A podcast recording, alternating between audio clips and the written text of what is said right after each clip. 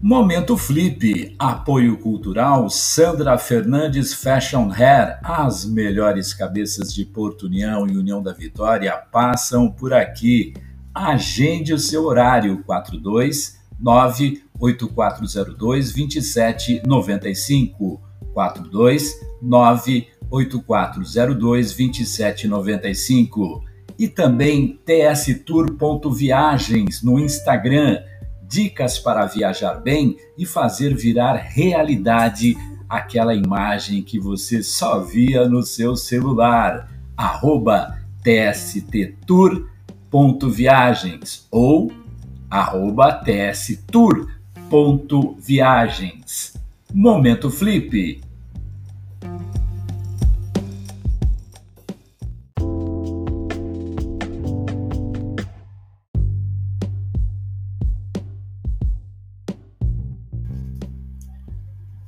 Aloha, galera, estamos chegando com Perspectivas, que esteve meio fora do ar, esteve meio distante dos microfones aqui de Sensações Web Brasil, como sempre a tradição às 9 horas da manhã de domingo, mas com vários motivos, né? Tivemos aí o período de eleições e agora estamos em plena execução, em plena atividade com os jogos da Copa do Mundo. Por isso, estamos afastados, estamos dando um tempinho aqui no Perspectivas. Mas em virtude da Flip, que é a Feira Literária Internacional de Paraty, no Rio de Janeiro, nós não poderíamos deixar passar em branco. E até porque nós temos o nosso companheiro, nosso colega de podcast, o escritor, aliás, um dos escritores mais premiados do Brasil, em festivais de literatura, em eventos de literatura. Ele é o cara e ele está conosco, o escritor Luiz Eduardo de Carvalho, que você já sabe, sempre está conosco nas quintas-feiras a partir das 20 horas com o podcast inédito direto de São Paulo. E o Luiz foi até Paraty, está em Paraty e fazendo uma cobertura toda especial de mais esta edição da Flip, a Festa Literária Internacional de Paraty, que é um festival que foi lançado no ano de 2003 e realizado pela Associação Casa Azul. Acontece anualmente na cidade fluminense de Paraty. A Flip é considerada um dos principais festivais literários do Brasil e da América do Sul. Portanto, Luiz Eduardo de Carvalho cobrindo com exclusividade para nós, direto do Rio de Janeiro, direto da Flip, tudo o que acontece por lá. Vamos com algumas notícias da Flip. Ontem, uh, sábado, dia 26, nós tivemos o seguinte: parceria entre Flip e coletivos de leitura apresenta a obra de Maria Firmina dos Reis. Foi no sábado, dia 26. Chegou ao fim a primeira ação conjunta entre Flip e coletivos de leitura do Brasil inteiro, que apresentou ao público interpretações da obra de Maria Firmina dos Reis. Foram exibidas no telão do auditório da praça apresentações Mulheres Negras na Biblioteca, querido clássico, Ubuntu, Veredas e Bons Casmurros. Nessa última série de vídeos, os trechos da obra, a autora homenageada na vigésima edição foram A Escrava, os poemas Sonho ou Visão, Uma Tarde no Cumã, Uns Olhos, Melancolia, Esquece-a, Confissão e Amor e Úrsula. Portanto, aí os, as atividades que vêm sendo realizadas durante mais essa edição da Flip, que começou no dia 23 e está sendo finalizada nesse domingo, dia 27, a Festa Literária Internacional de Paraty, que teve várias atividades, que teve mesas de discussão, que teve oficinas, que teve a participação de editoras, que teve a participação de escritores importantes da nossa literatura e da literatura mundial. Enfim, foi uma movimentação, está sendo ainda uma movimentação muito importante da cultura no Brasil. Tivemos também outro espaço educativo da festa literária, o Flip Zona e Jovem Repórter na vigésima Flip. 30 adolescentes e jovens paratienses participaram de mais uma edição da Flip Zona, o programa dirigido a jovens de Paraty que visa lhes dar voz e reforçar seus vínculos identitários, mesclando literatura, jornalismo e novas mídias com foco em educação mediática. Uma parceria bem sucedida entre a plataforma Jovem da Flip e o projeto Jovem Repórter possibilita que os jovens experienciem com a mão na massa os recursos de vídeo, fotografia e jornalismo na verdadeira cobertura jornalística multimídia da Flip, feita pela própria garotada. Que bom, hein? Que legal. A oficina que acontece durante os cinco dias da Flip tem 35 horas de duração. Começou, portanto, na quarta, no dia 23, com workshops de vídeo de educação midiática e informacional onde os jovens puderam aprender sobre combate à desinformação e comunicação consciente. Como é importante isso, hein? Jovens que atuarão como repórteres, como jornalistas, aprendendo tudo sobre como aprender a, a, combater a desinformação e ter uma comunicação consciente, além da linguagem e técnicas audiovisuais. Essa foi apenas mais uma das atividades do Festival da Literatura Internacional da Flip, que acontece em Paraty, no Rio de Janeiro. Galera, já falei demais, mas dei aí uma pequena introdução, porque quem vai dar detalhes sobre essa festa literária internacional de Paraty, a Flip, é o nosso enviado especial a Paraty, o escritor renomadíssimo Luiz Eduardo de Carvalho, ele que é o responsável pelo podcast Usina Literária. Ele conversou com muita gente, com muita gente, e nós, lógico, preparamos aqui as entrevistas as quais foram feitas pelo Luiz, com o Daniel, da editora Cotter, também com o João Lucas, da Cotter, com a escritora Cecília Rojas, quem mais? Com Wagner Amaro, da Malê Editora. Ele entrevistou também com uma galera que estava participando e acompanhando, uma família dizendo e explicando por que, que estavam acompanhando a Flip. Quem mais? A Fernanda, o Evandro, o Jefferson Barbosa, quem também faturou o prêmio Jabuti, que é o principal prêmio da literatura brasileira, a Eliana Alves Cruz.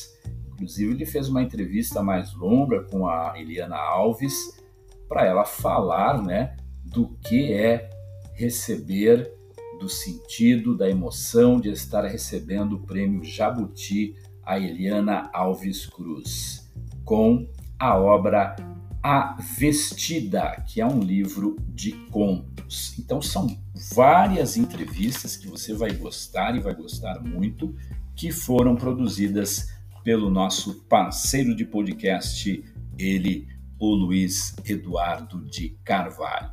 Chega de conversa, vamos a partir de agora com vocês, Festa Literária Internacional de Paraty com a participação especial dele, Luiz Eduardo de Carvalho, direto de Paraty, para Sensações Web Brasil.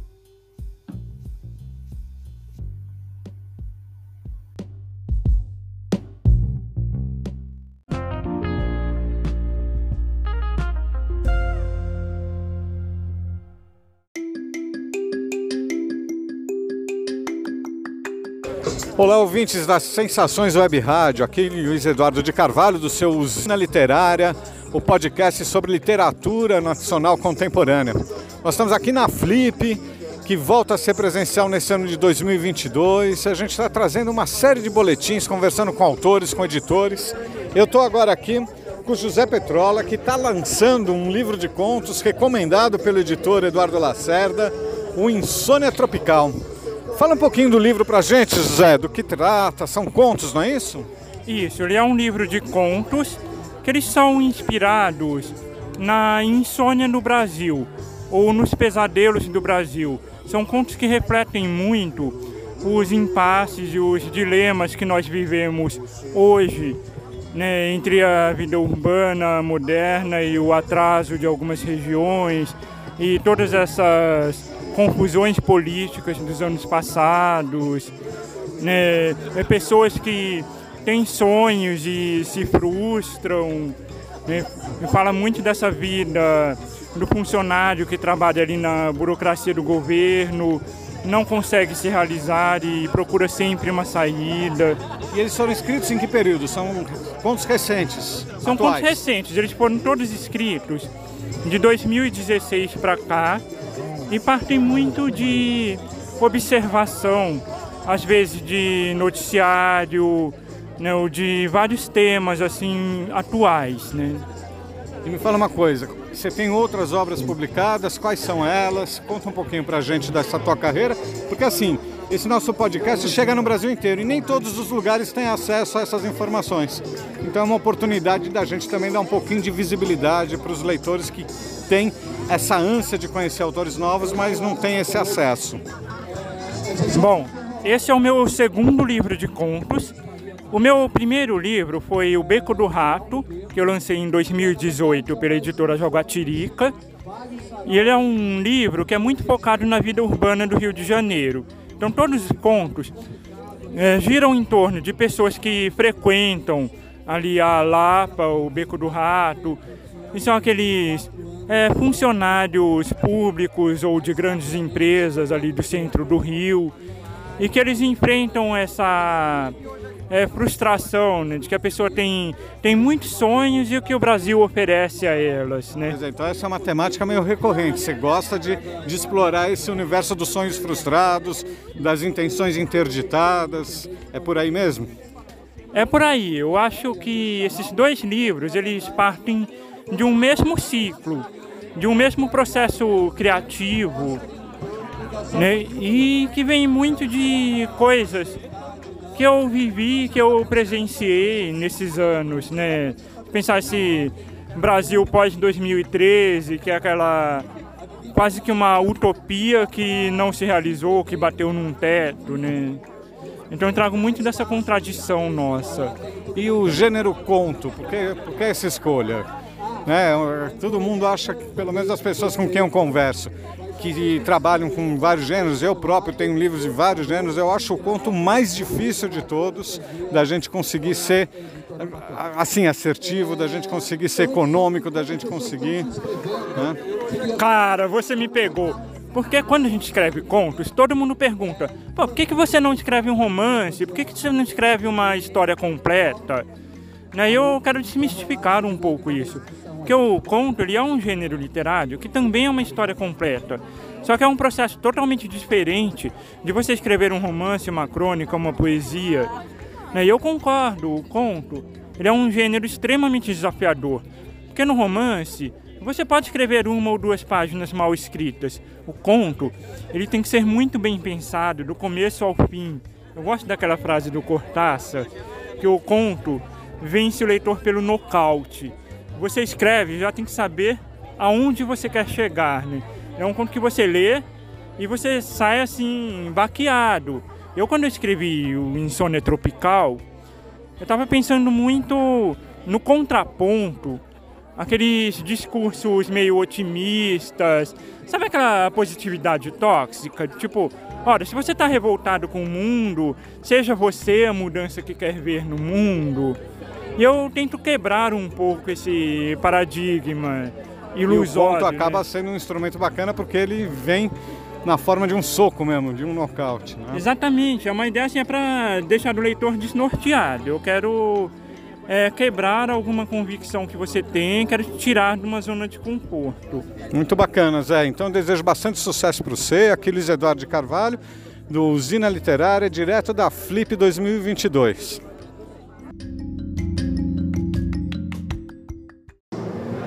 Alô, ouvintes das Sensações Web Rádio, aqui Luiz Eduardo de Carvalho, do Usina Literário, seu podcast sobre a literatura brasileira contemporânea.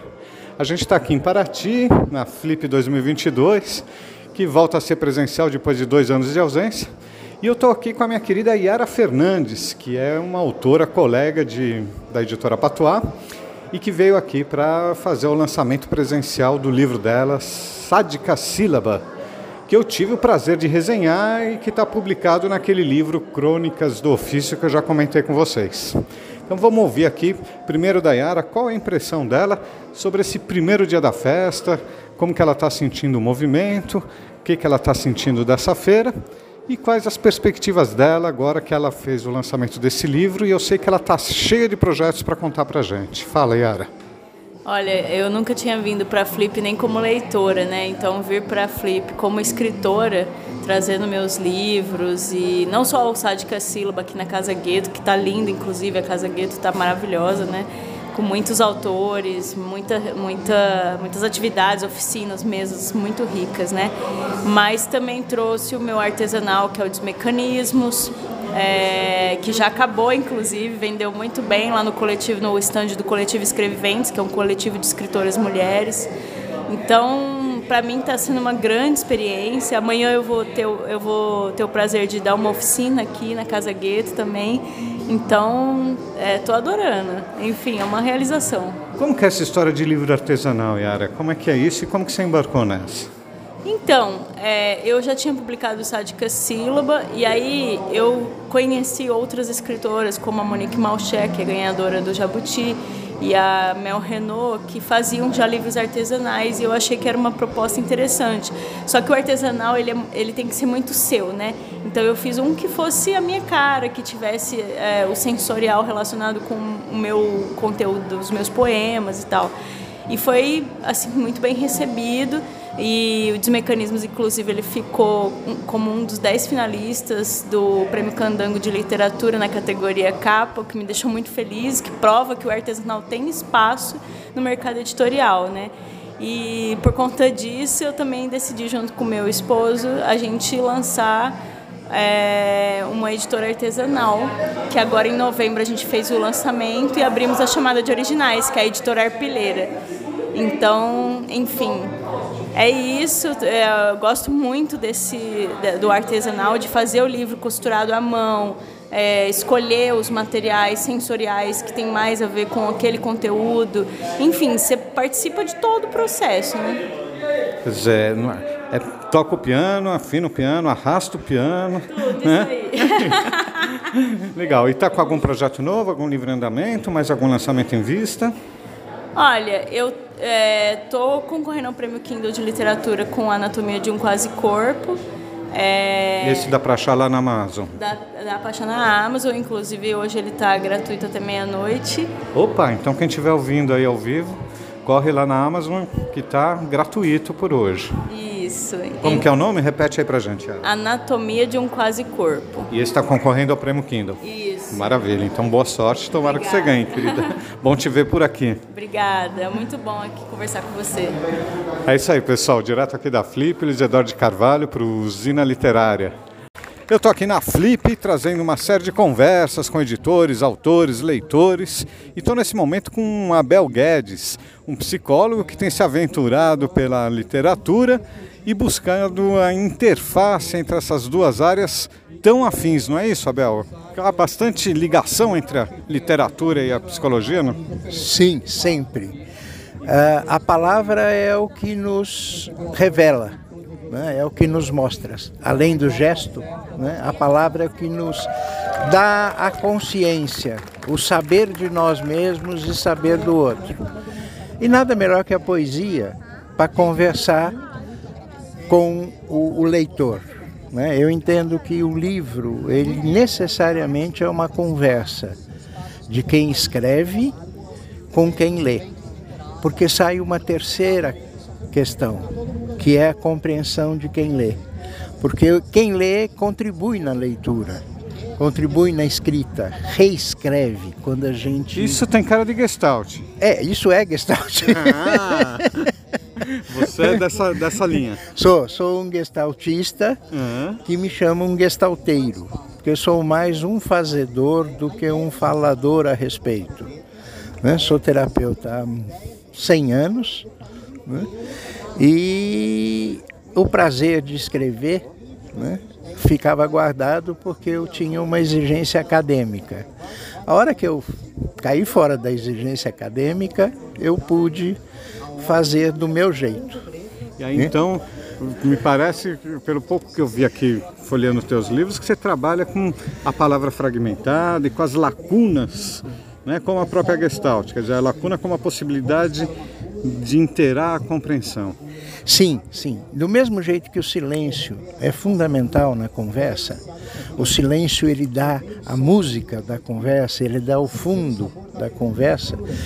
É importante a gente escrever fragmentado para que o outro complete. né? Eu brinco não só com, com as palavras, brinco com as cores, brinco com a posição das palavras no livro, aproximando da poesia concreta, para exatamente convidar essa interação. né?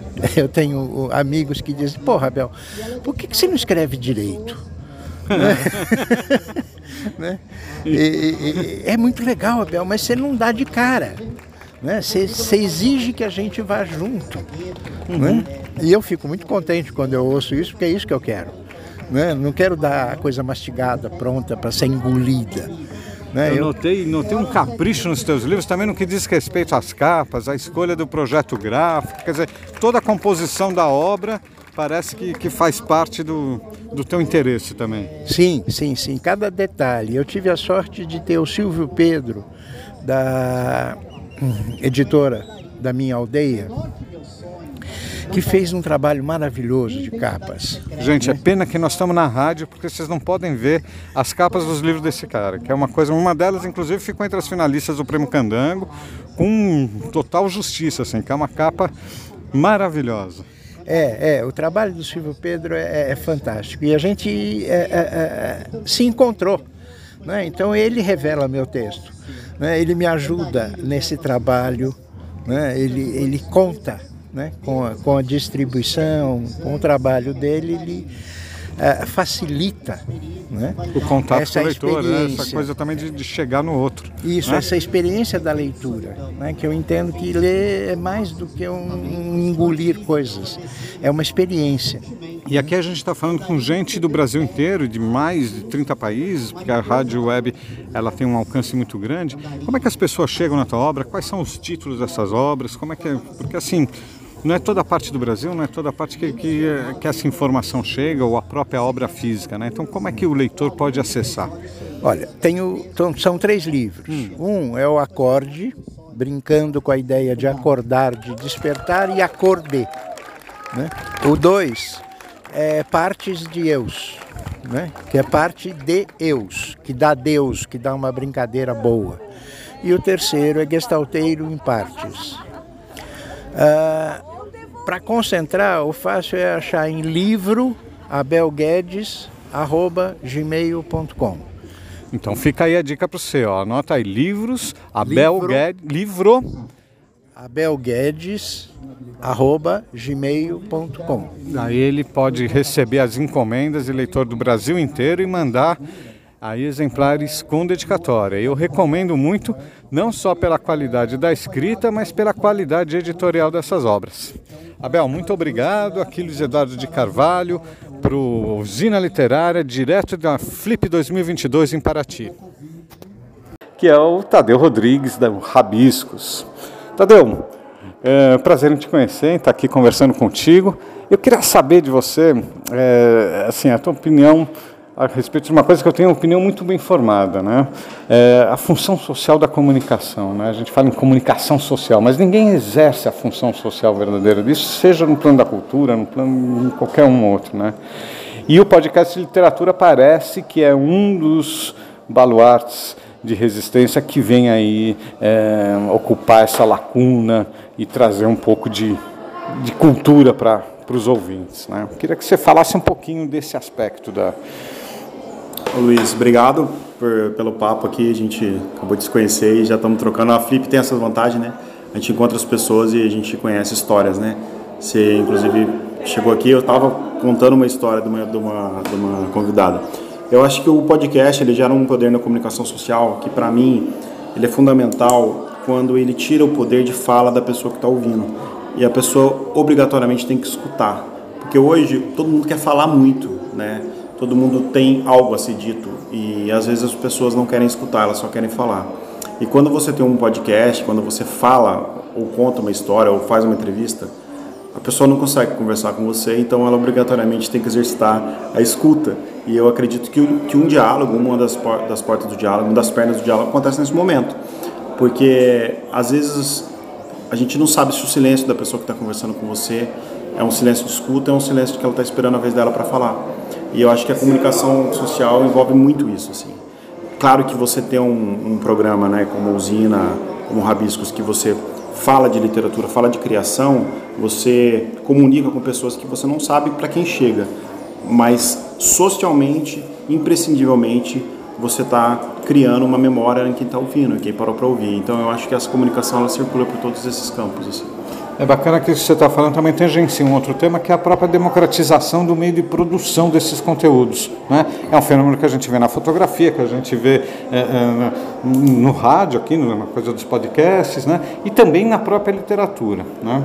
Isso tem um, um, duplo aspecto. Ao mesmo tempo em que é, permite um maior acesso também permite uma superprodução de títulos e de autores e de coisas que a gente acaba ficando meio perdido, até como uh, uh, sintonizar qualidade, sintonizar valor nessas obras todas, né?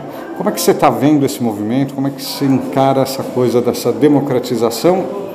E na tua opinião, há ou não essa essa contaminação do mercado? Eu tenho uma opinião é muito é, substancial sobre isso. Eu acho que fazer arte, produção de conteúdo artístico, seja em rádio, música, literário, ela impõe resistência, porque não é fácil. Então eu procuro muito as pessoas que tenham uma constância de produção, umas pessoas que tenham, que conseguem passar por uma série de marés, porque quando você vê um produtor de conteúdo que quer uma fama, que quer um like, que quer simplesmente falar o que quer falar, apenas para conseguir uma notoriedade, ele não vai perdurar por muito tempo, na minha opinião. Porque são satisfações muito rápidas, instantâneas, e ela vai ficando no caminho. Na minha opinião, não chega a atrapalhar. Tem um escritor japonês, Haruki Murakami, que ele tem um livro que chama Romancista como Vocação. Ele sabe que muitas pessoas que chegam para ele falam assim: Eu quero escrever um livro ele sabe que aquela pessoa não vai, ele nem se preocupa, assim, ele falou, tem artista que fica, ah, mais escritor, mais escritor, ele falou, é uma coisa que eu não me preocupo, porque é tão difícil essa pessoa sair do seu primeiro livro, porque é o glamour que a pessoa pensa, ou a, o mundo por trás que ela pensa, se não for essencial da pessoa, ele fica perene, e, e a gente vê a velocidade das pessoas, uma pessoa que faz sucesso hoje numa rede social, se ela não tem uma base sólida de produção, daqui a um mês ninguém fala mais dela porque já tem outra pessoa fazendo sucesso. Então eu, eu vejo com muito, muita tranquilidade, assim, do que eu me alimento. Então eu sei as pessoas que eu quero ouvir, as pessoas que eu quero trocar e o conteúdo que eu quero é, absorver, porque a democratização da comunicação eu acho fundamental. Porque hoje, por exemplo, eu tenho uma série de amigos de periferia que não conseguiriam há 15 anos atrás fazer um, um, um podcast, por exemplo, ou não conseguiriam lançar um livro. E hoje, com uma publicação independente, você tem acesso a essas pessoas. E tem pessoas incríveis produzindo, tem pessoas incríveis é, fazendo coisas que vão durar por um, por um tempo aí, eternamente. Então eu vejo com bons olhos. Eu não vejo com muito tom crítico, não, porque eu acho que o que não é essencial ele passa. Assim.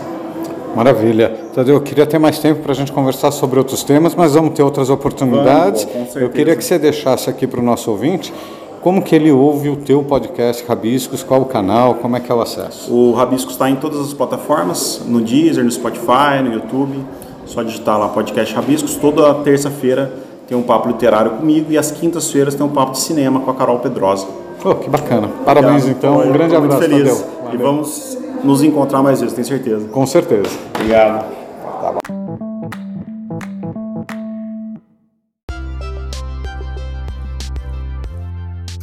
Você está acompanhando Perspectivas Especial com Usina Literária e Luiz Eduardo de Carvalho, direto de Paraty, no Rio de Janeiro. Paradinha para tomar aquele cafezinho, aquela água e já já voltamos com muito mais.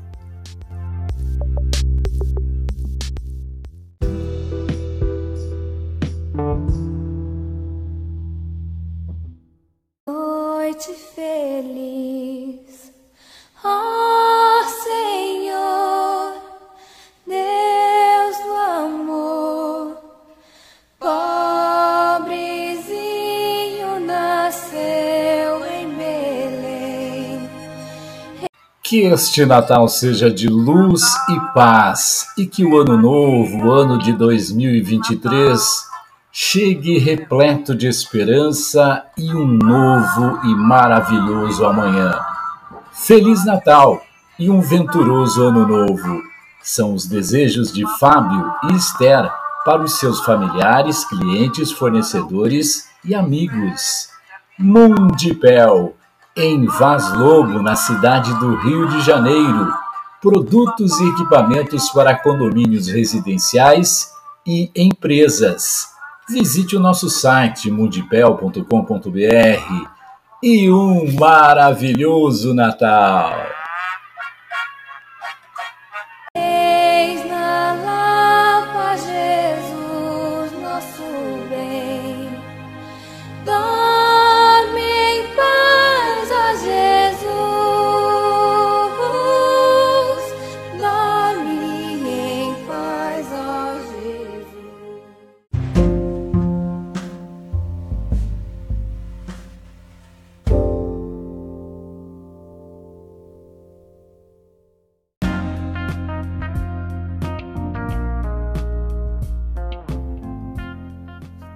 Você está acompanhando o programa Perspectivas com muitos detalhes especiais produzidos por um dos maiores escritores do Brasil, um dos maiores vencedores de prêmios literários do Brasil, Luiz Eduardo de Carvalho, que tem conosco aqui em Sensações Web Brasil o seu Usina Literária, que foi todo gravado, foi todo produzido lá em Paraty durante a Festa Literária Internacional. Vamos acompanhar mais entrevistas muito importantes, entrevistas com conteúdos que você deve absorver, que você deve analisar, que você deve repassar aos amigos. Lembrando que na próxima terça-feira todo esse programa especial estará à disposição no anchor.fm nós vamos estar divulgando direitinho aqui qual o endereço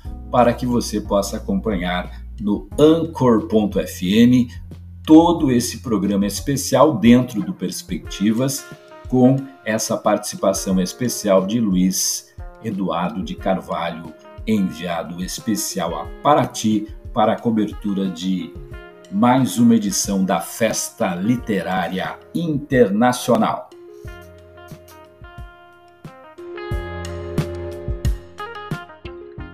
Alô, ouvintes das Sensações Web Rádio, aqui Luiz Eduardo de Carvalho, da sua usina literária, o nosso podcast sobre literatura brasileira contemporânea. Nós estamos falando aqui direto da Flip 2022, que volta a acontecer em maneira presencial, depois de dois anos ausente do calendário devido à pandemia da Covid. Nós estamos aqui falando com Jefferson Barbosa, que é da Mondro, da editora Mondro, que está debutando em um evento assim, numa feira literária, numa coisa, porque também atravessou dois anos de pandemia. Mas, em compensação, chega aqui na Flip com um catálogo recheado de lançamentos desses dois últimos anos, com muita coisa para ser divulgada. Então, vou parar de falar e vou deixar um pouco a palavra com ele para ele poder dar um pouco de notícia para vocês a respeito dessas obras. Então, primeiramente agradeço a todos que estão nos ouvindo e convido a todos a conhecerem o catálogo da Mondro. Eu vou destacar alguns, mas entrem lá no site mondro.com. Vocês podem ver todos os livros que a gente já publicou no nosso catálogo que tá lindo. A primeira coisa é falar do que a Mondro publica.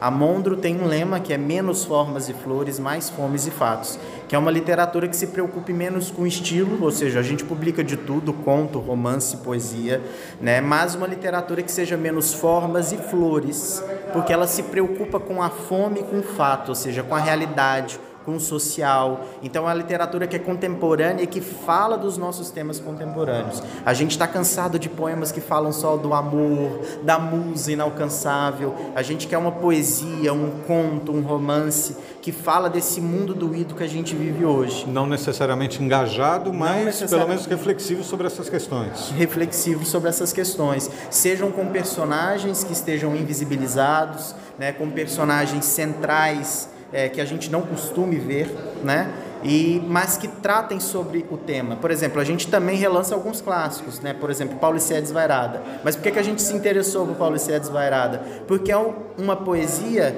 muito preocupada com aquela temática contemporânea da época e que a gente acredita que versa muito sobre o modernismo e essa influência da poesia que a gente tem no tema atual e que a gente publica muitos autores. Então a gente viu que era um livro que dialogava muito com os livros que nós publicávamos. A mesma coisa da Maria Firmina dos Reis, uma autora que está quase completando seu bicentenário, porque tem algumas dúvidas sobre isso, se é esse ano ou se é daqui dois anos, mas é uma autora que precisa ainda ser descoberta. Então eu acho que aqueles autores que precisam ser descobertos, eles são contemporâneos, não importa se estão mortos ou vivos. né? Então é isso que a gente Essa- trabalha. Maravilha, gostei dessa. Agora foi checkmate.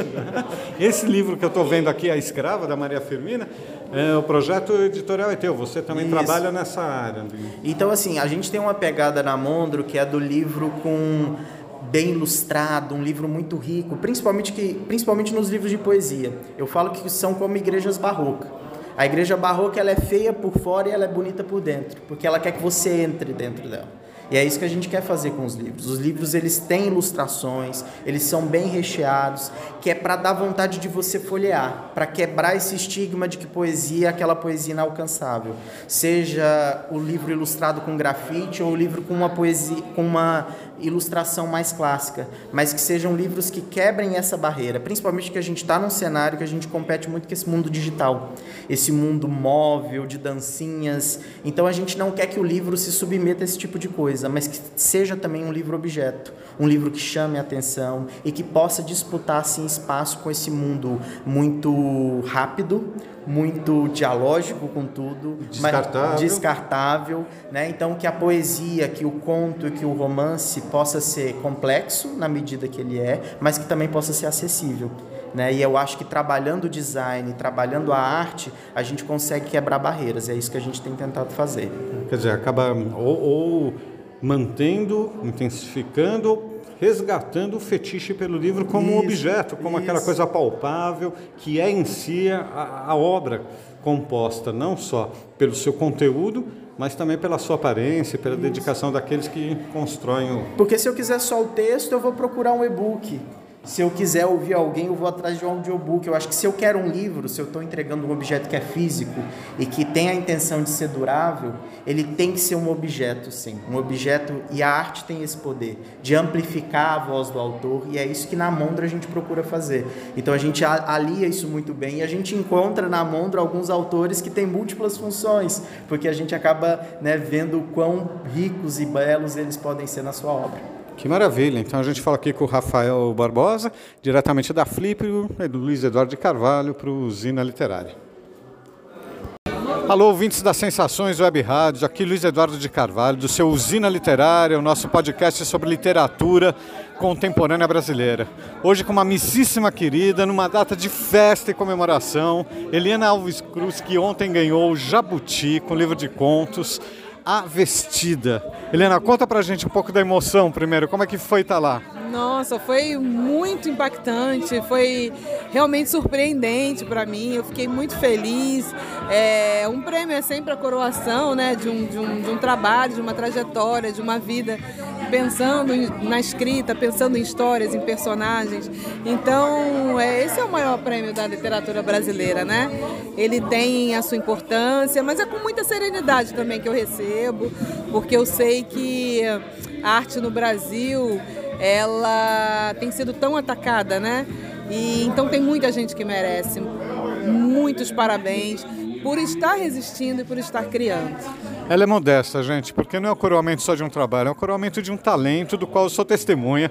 Conheço a Eliana desde o debut dela com o Água de Barrela, né, que ganhou lá o primeiro prêmio Oliveira Silveira da Fundação Palmares, né? E depois disso ela já lançou uma série de outros títulos, Os Crimes do Cais do Valongo, né? O, um, outro título de contos, não é isso, Helena? Que é, o. Aqui tem o de, do, é, do- do Índico e do Atlântico. e do Atlântico. São antologias, contos de Contos de axé. axé, quer dizer- é, tem muito livro. Nada digo de ti quem te não vejo. Bom, ag- agora a gente não precisa mais apresentar a Eliana, porque agora está virando uma celebridade de vez. Já estava se firmando no cenário literário, né? E algum projeto novo, Eliana? Algum livro já. Ah, por- sempre, né? A gente sempre está fomentando muita, muita coisa, mas eu tenho um- um- uns dois livros que eu que eu tô há muito tempo pesquisando, são pesquisas muito grandes, não sei quando que eu vou conseguir terminar, mas tenho muitas ideias, vamos ver o que, que eu consigo concretizar. Eu estou querendo agora ver se eu consigo escrever com um pouco mais de calma, né? E- e- e amadurecer mais algumas coisas. E- mas enfim, tem muita coisa fazendo aí. E essa parceria com a Malê e com o Wagner, como é que é?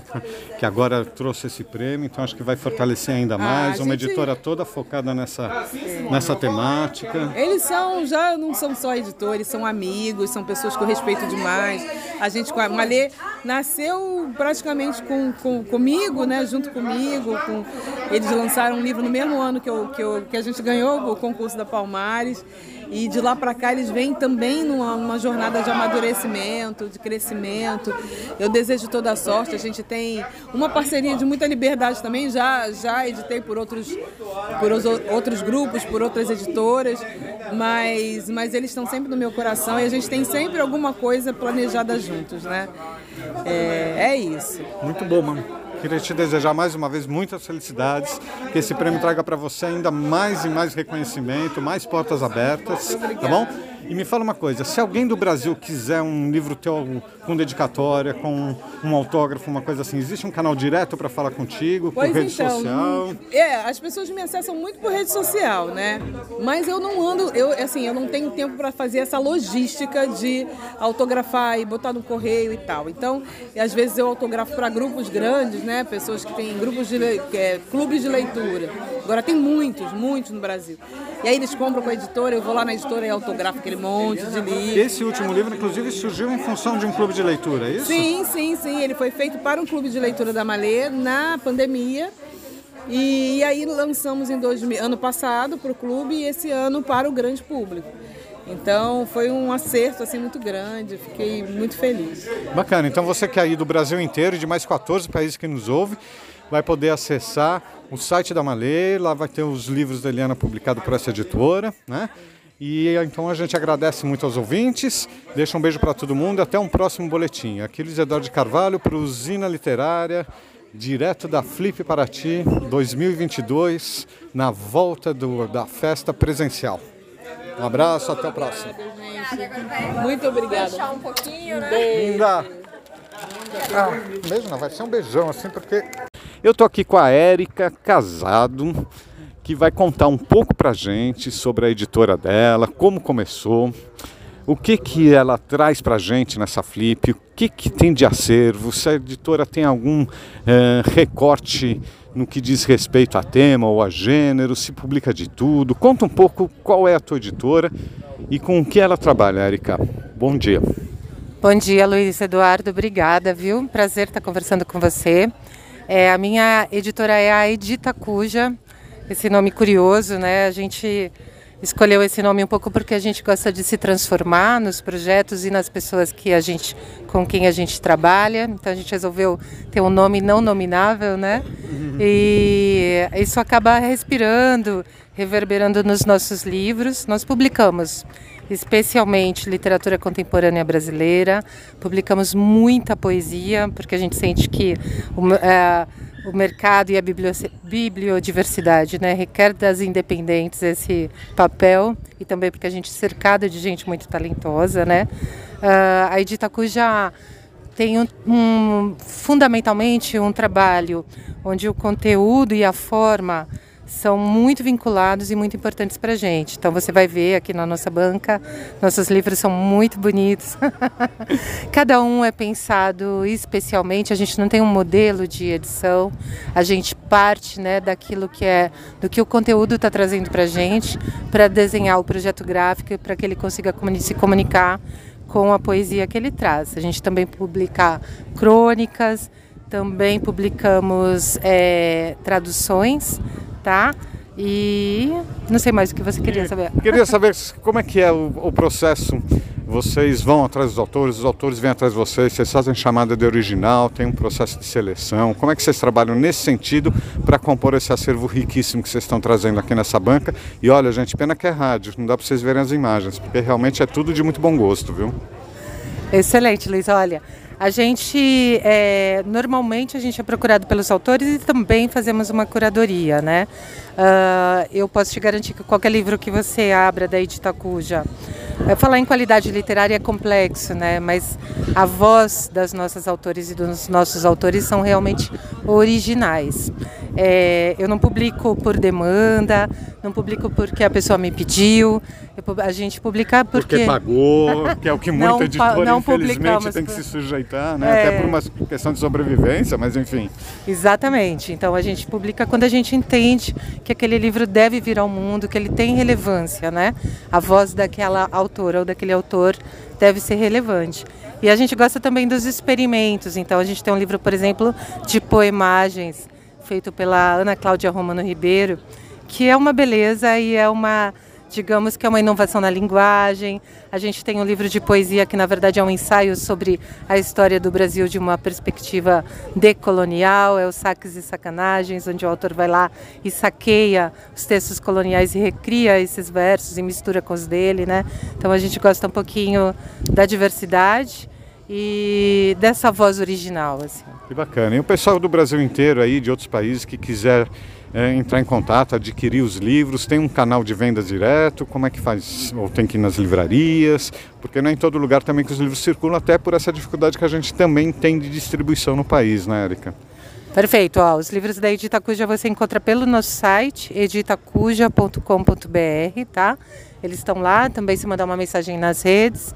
É, a gente está em algumas livrarias, mas realmente para as independentes, as livrarias não, às vezes não são o melhor caminho, as taxas são muito altas e, a, e acaba que a circulação não responde né, a essa taxa tão alta. Então a gente circula, a gente vende pelo site, vende nos eventos, então é só ou ir na nossa loja ou mandar uma mensagem, a gente faz o livro chegar, tá bom? Maravilha, Erika, muito obrigado pelo teu depoimento. A gente está aqui na Flip, Luiz Eduardo de Carvalho, do Usina Literária, e daqui a pouco a gente volta com mais algum boletim trazendo novidades aqui dessa festa, que esse ano, não sei se foi pelos dois anos de contenção de demanda, mas está muito movimentado, muito alegre, e o dia está lindo por aqui, pessoal.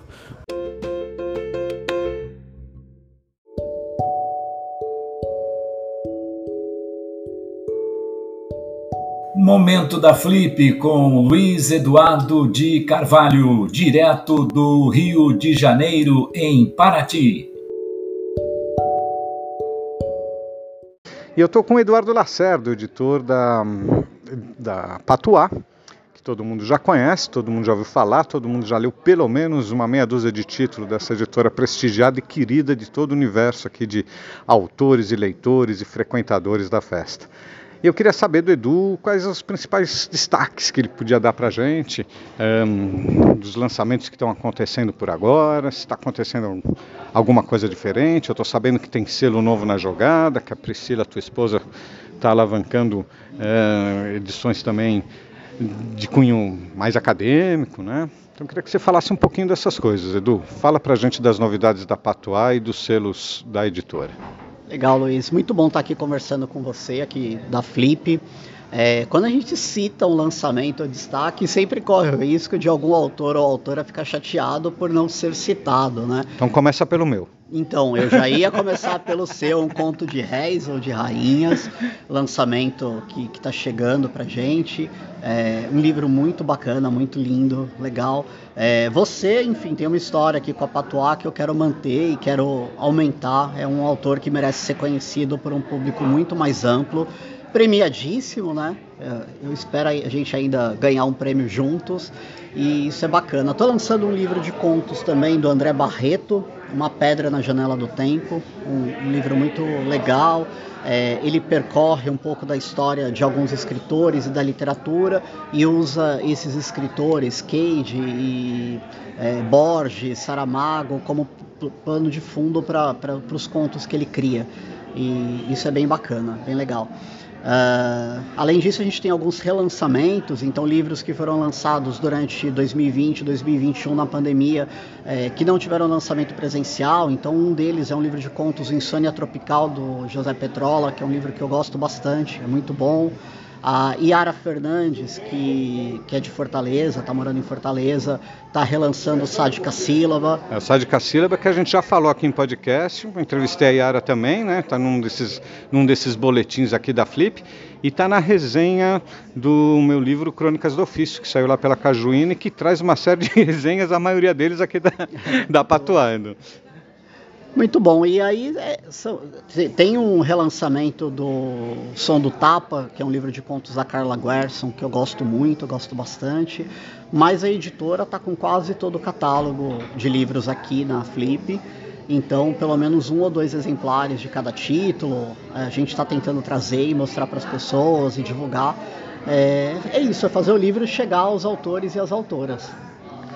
Bacana. E as outras experiências aí com os outros selos ligados a Patuá, como que é? Legal, a gente tem o Omavice, que é um selo de livros acadêmicos. Ele é coordenado pela Priscila Gunutzmann, minha companheira. É, ela que é doutora na área de psicologia social ela quis unir o amor aos livros, o nosso trabalho na editora Patois, ao trabalho dela como psicóloga, pesquisadora. Né? Então nós temos feito publicações, ela tem feito publicações da área acadêmica, um desses livros é o livro Nietzsche, é, do, do Matheus Arcaro, que é uma pesquisa dele é, do mestrado, que ele transformou em livro e é bem maravilhoso, acho que as pessoas vão curtir bastante. Ele traz um olhar novo aí sobre o Nietzsche, que, que é um autor que nunca foi trabalhado de forma suficiente. Né? É, o Matheus conversou com a gente também num outro boletim, falou um pouquinho para a gente do Nietzsche, falou dessa experiência dele, dessa tese. Muito bacana, Edu. Então vamos me despedindo por aqui para o boletim não ultrapassar o nosso tempo, embora o assunto não termine nunca, a gente volta a falar com o Edu um pouco mais tarde, mais para o fim da feira, para ele poder fazer um balanço dos resultados. E aqui é Luiz Eduardo de Carvalho, do Zina Literária, o seu podcast sobre literatura nacional contemporânea. Olá, ouvintes das Sensações Web Rádio, aqui Luiz Eduardo de Carvalho, do seu Zina Literário, nosso podcast sobre literatura brasileira contemporânea. Estamos aqui na Flip fazendo a cobertura da festa agora de 2022, que volta a ser presencial depois de dois anos ausente do calendário devido à Covid. E eu estou aqui com uma querida amiga minha, Cecília Rogers, poeta de grande talento, lá de Niterói, não é isso, Cecília? Niterói, Rio de Janeiro. E ela escreveu um livro maravilhoso chamado Contos do, Contas do Rosário, que saiu pela Penalux no ano passado, né? Ou foi, foi esse ano? Tem foi um ano, ano, tem um ano, tem um já. ano já. E me conta, o que você veio fazer aqui na Flip, Cecília? Bem, eu vim é, primeiro porque é uma festa né, literária e é um atrativo para quem escreve. E vim expor meu livro junto ao coletivo de mulheres escreviventes que se uniu é, por todo o Brasil, né? E a gente está no stand de autoras independentes. Então foi uma oportunidade que eu tive de trazer o meu livro, né? E essa articulação, como é que foi dessas mulheres? Via internet? Foi- Como é que foi? que Vocês conseguiram se juntar para vir todo mundo É, para na verdade, a, organi- a coordenadora do coletivo fizer, houve um, ela se inscreveu num, assim, numa, numa abertura que houve da Flip para coletivos né, e de autores, autoras independentes. Aí ela se inscreveu meio que sem esperar nada, mas aí aconteceu. E aí nós nos unimos, claro que tem um, um curso que foi dividido por 22 autoras. Ah, então quer dizer, uma operação cooperativista e cooperada. Cooperada. Nos dois sentidos. Porque é, você sabe, né? É, é difícil, é que difícil. nada é fácil para um autor independente. E Bom, você através... também não é uma autora independente, Não, você já publicou eu por. publico através da Pena Lux, que é uma escritora de, de pequeno porte, né? É, Apesar mas- de ter um extenso catálogo de poesias, ela não tem assim essa esse poder monetário de pouquinho- estar numa. Eu conheço, mas não adianta eu conhecer. Conta um pouquinho para quem está ouvindo. O que, que é esse teu livro Contas do Rosário? Então, Contas do Rosário, ele é um livro de poe- poesias que vai trazer a, uma reverência à ancestralidade feminina, né, com elementos da natureza, da própria poesia e ligados por um rosário poético, né, através da memória, da reza, principalmente, que é essa, essa ligação entre mãe e filha. Eu acho que, em resumo, bem resumido, é isso.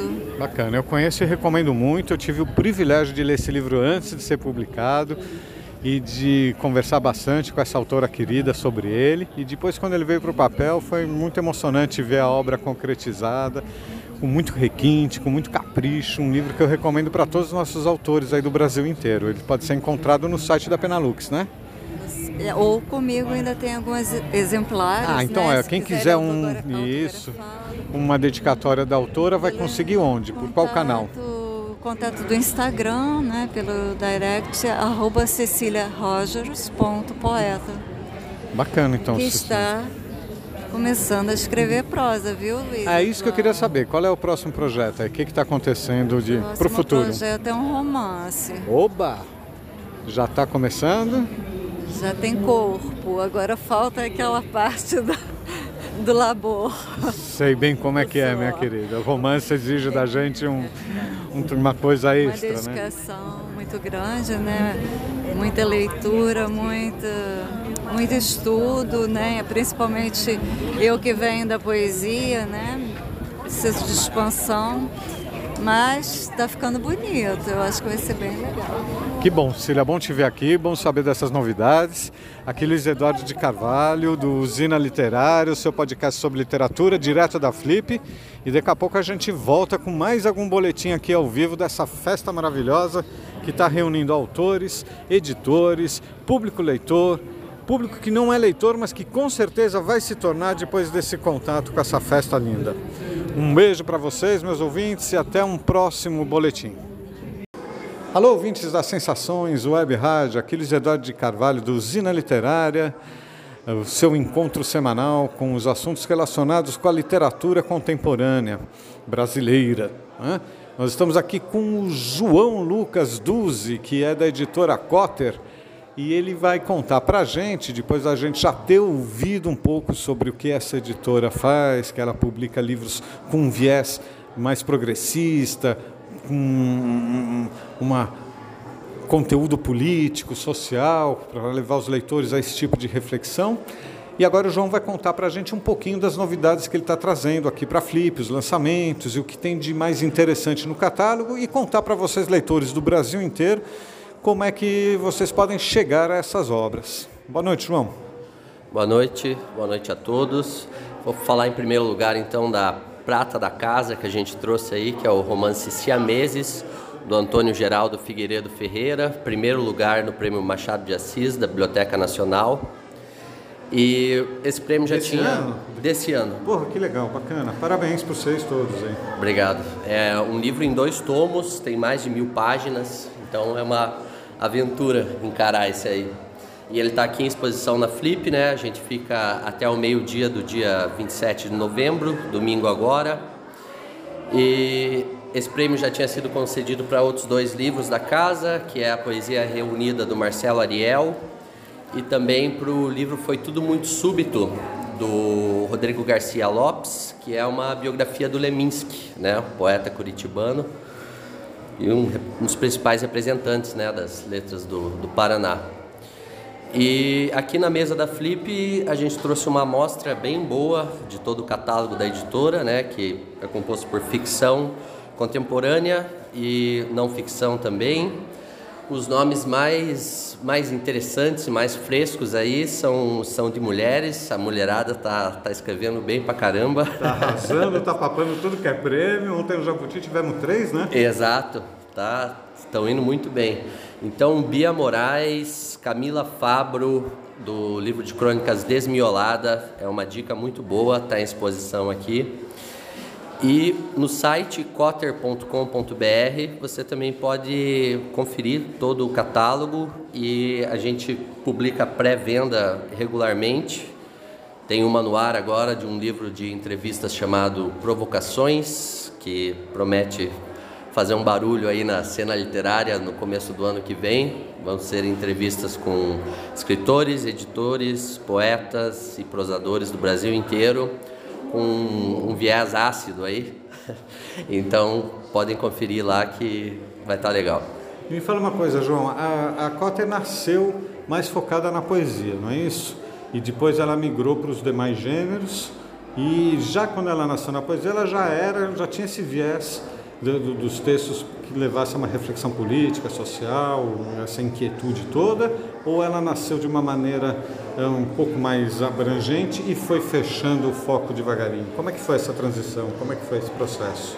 É, o, o Sálvio conta que foi uma decisão pensada ao longo dos anos para transformar a editora numa casa abertamente progressista e de esquerda porque inevitavelmente quando você se posiciona de forma tão firme acaba é, estreitando né, o seu público. Então é uma decisão difícil mas que foi tomada ao longo dos anos. E na parte da ficção é, eu não sei se tem uma, uma relação uma relação tão grande com a política né? É, são dois braços bem distintos entre a política e a ficção contemporânea. Então,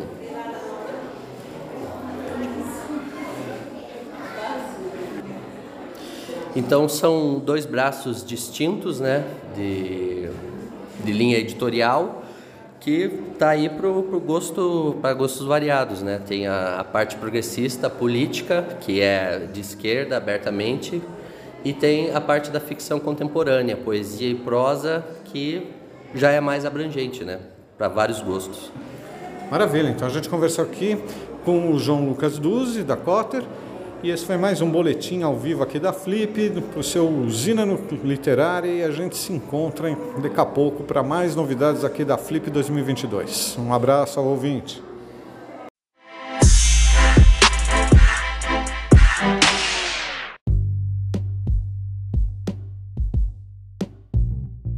Você está acompanhando Perspectivas Especial com Usina Literária e Luiz Eduardo de Carvalho, direto de Paraty, no Rio de Janeiro. Uma paradinha para tomar aquele cafezinho, aquela água e já já voltamos com muito mais.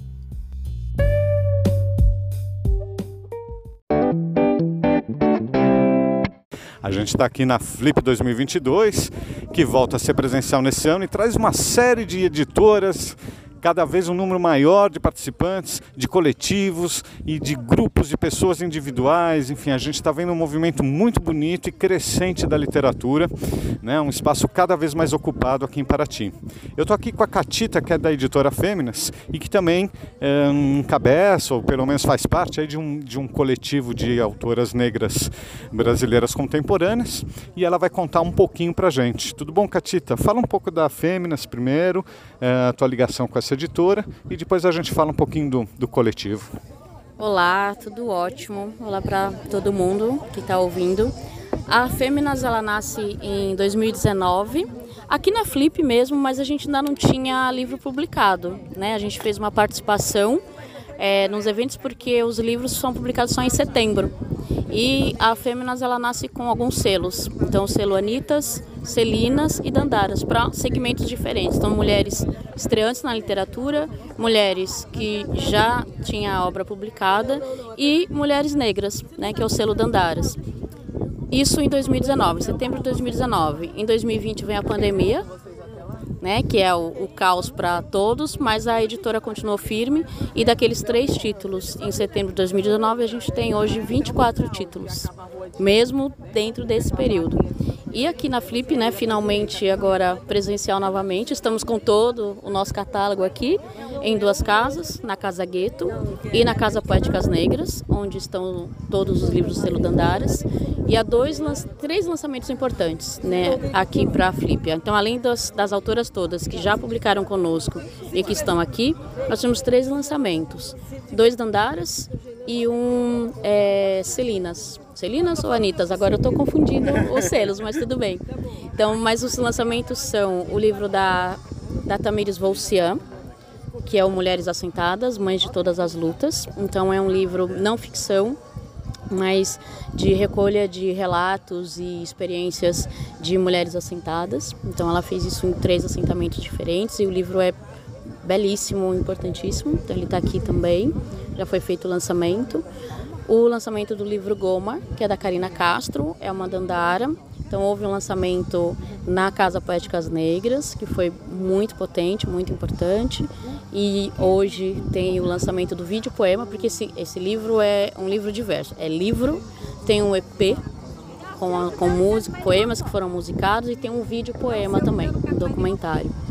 E o outro lançamento que nós temos é o mais inédito de todos, é, a, é a, o primeiro livro que é de um coletivo. Não é uma coletânea, não é uma antologia de escritoras. É um coletivo de mulheres negras, é o coletivo Flores de Baobá, que é formado por sete mulheres. Eu nem sabia que Baobá tinha flor. É, então, mas tem é uma flor linda que se vocês procurarem é, nas redes, o nosso Instagram é Flores de Baobá, escritoras negras.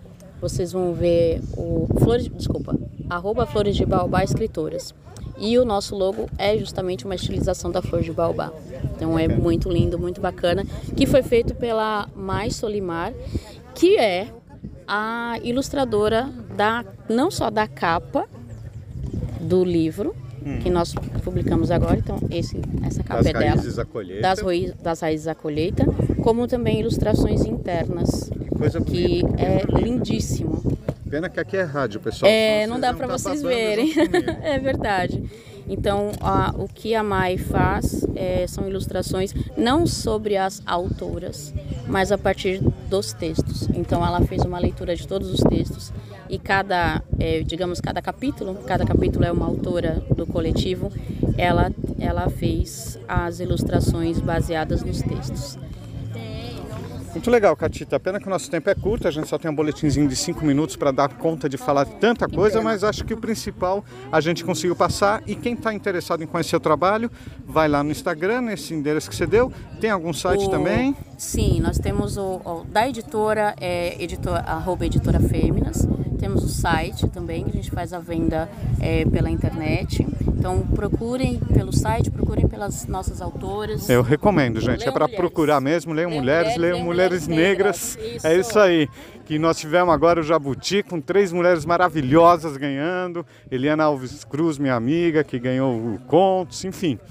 Estamos aqui fazendo a cobertura da Flip 2022, mandando uma série de boletins, conversando com autores, editores, leitores, participantes, palestrantes, essa galera toda que verdadeiramente faz a festa acontecer. Eu estou aqui do lado do meu amigo Carlos Monteiro, meu parceiro e companheiro da editora da editora Páginas, né, no livro Todos os Saramagos, que vem homenagear o centenário desse grande escritor português, o nosso Prêmio Nobel da Língua Portuguesa. Carlos, bom dia. Bom Conta dia. um pouquinho para mim como é que foi essa tua participação nessa coletânea e o que, que você sentiu do resultado desse livro.